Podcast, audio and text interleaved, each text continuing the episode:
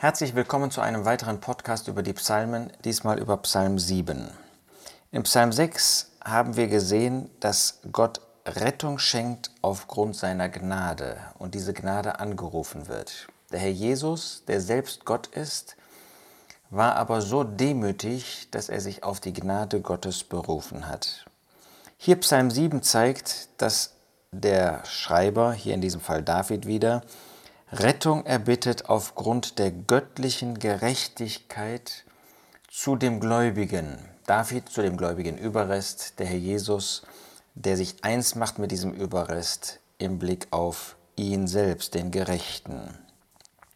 Wir lesen hier, dass es ein Psalm ist, den David schrieb, den er vor dem Herrn sang, wegen der Worte des Benjaminiters Kusch. Offensichtlich war da dieser Benjaminiter Kusch, von dem wir nichts direkt in den Geschichtsbüchern lesen, der gegen ihn aufgetreten ist, der böse war gegen David. Wie viel mehr muss das der Herr Jesus sagen? Er hatte diesen Judas Iskariot, der gegen ihn aufgetreten ist, der böse Worte gegen ihn geäußert hat. Und da sagt der Herr Jesus prophetisch durch David, Herr mein Gott, zu dir nehme ich Zuflucht. Ja, der Herr Jesus hat nicht sich selbst gerettet. Er hat nicht Judas entfernt, nachdem er ihn berufen hat als Jünger in völligem Gehorsam und völliger Abhängigkeit Gott gegenüber, hat er drei Jahre diesen Mann des Verderbens, diesen Sohn des Verderbens, diesen Bösen ertragen, hat ihm Liebe erwiesen. Ja, zu Gott nahm er Zuflucht. Er hat nicht versucht, diesen Mann zu beseitigen. Rette mich von allen meinen Verfolgern und befreie mich.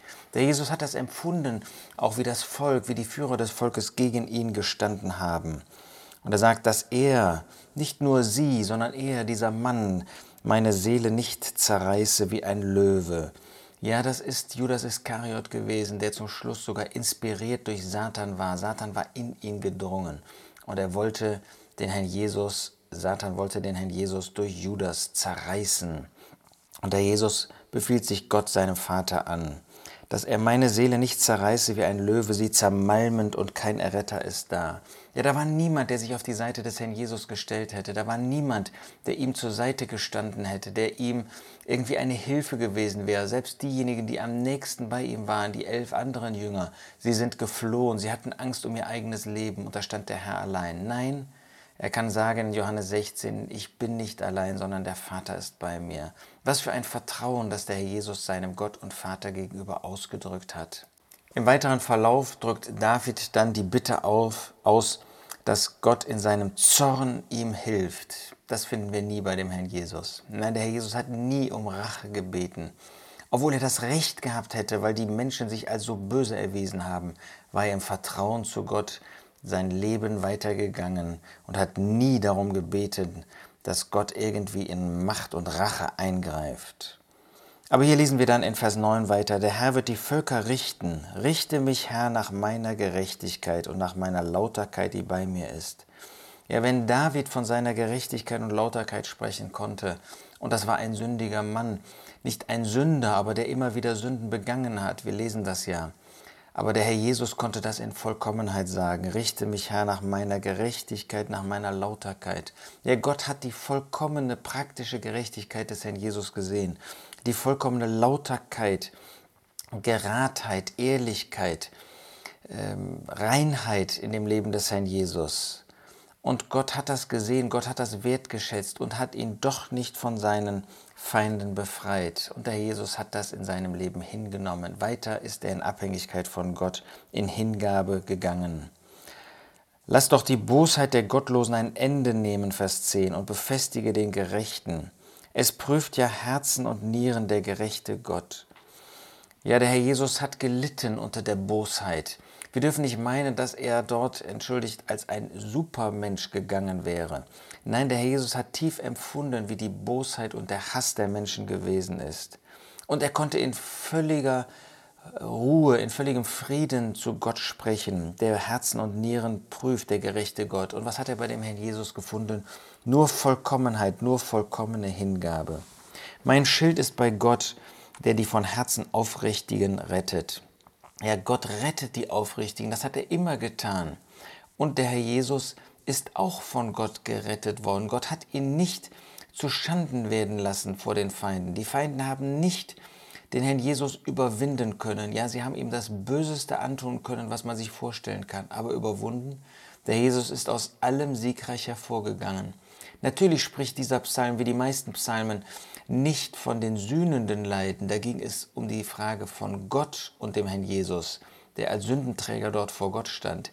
In diesem Psalm geht es darum, wie der Herr Jesus vor Menschen stand und die Menschen haben ihn nicht überwinden können.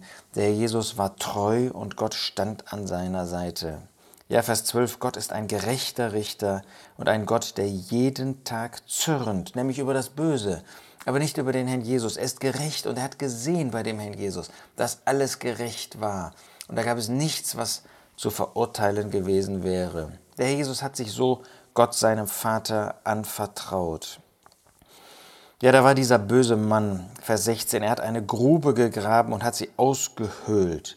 Judas hat diese Grube gegraben, hat den Herrn Jesus verraten, hat ihn verkauft. Aber wie sagt David weiter? Und er ist in die Grube gefallen, die er gemacht hat. War das nicht bei Judas Iskariot? Er hat dem Herrn Jesus eine Grube gegraben und dann war er selbst in Verzweiflung, weil er keine Rettung bei Gott hatte, weil er kein Leben aus Gott hatte, ist er selbst in seine Grube gefallen hat das Schlimmste, was er tun konnte, Suizid begangen, Selbstmord und sich erhängt. Wie ist in seine eigene Grube gefallen? Nein, der Herr Jesus sagt, wie es Vers 18 sagt, ich will den Herrn nach seiner Gerechtigkeit preisen und den Namen des Herrn des Höchsten besingen. Ja, er hat die Gerechtigkeit Gottes gepriesen. Nicht er, der Herr Jesus, ist zustande geworden, sondern seine Feinde. Auch wenn der Herr Jesus dann noch das Erlösungswerk vollbracht hat. Gott hat ihn auferweckt. Gott hat ihn nicht zustande werden lassen. Nein, deshalb preist er den Herrn und deshalb besingt er den Namen des Herrn, des Höchsten. Ist er nicht der Sohn des Höchsten gewesen, wie das schon Maria vor seiner Geburt angekündigt worden ist, der Mutter Jesu? Das war er und doch preist er Gott als den Höchsten, hat ihn als den Höchsten über sich anerkannt. Wie groß ist die Demut die Niedriggesinntheit des Herrn Jesus gewesen. Wie können wir davon lernen? Wir, die wir nicht sind, aber uns so oft so groß halten.